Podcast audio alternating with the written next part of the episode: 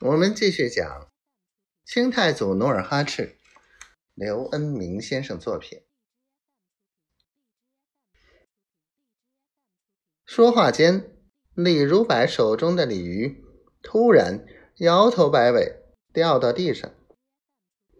李如柏慌忙跪下，迅速抓住三斤重的鲤鱼，抱在怀里，用缎子面的长衫。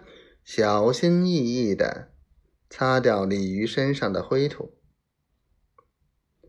喃喃道：“哎呦，可别弄掉鱼鳞哦！掉点鱼鳞怕啥？”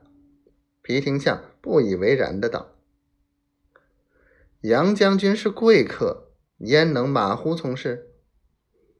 李如柏板着长脸道。当晚，皮廷相如同吃了天宫的蟠桃，做了一连串甜蜜的美梦。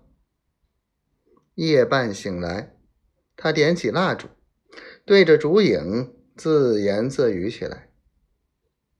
老话讲：“无毒非丈夫。”既然杨镐可做靠山，何不趁机将陈氏兄弟剪除，以免？后患。次日中午，皮廷相跟随李如柏迎出城外三里，隆重接待杨镐光临广宁。黄昏时分，大宴完毕，杨镐回到驿馆，兴致勃勃的召见在辽东的心腹密谈。李如柏马上向杨镐荐举了皮廷相。杨镐当即答应向皇上禀奏，提升皮副将为副总兵，协助李如柏镇守广宁。皮廷相谢恩之后，马上献策道：“杨将军乃大明朝一大台柱，要想重振朝纲，必惩恶扬善，顺乎民心，这样。”才能使将军之威如同日月。皮廷相所言正中杨镐下怀。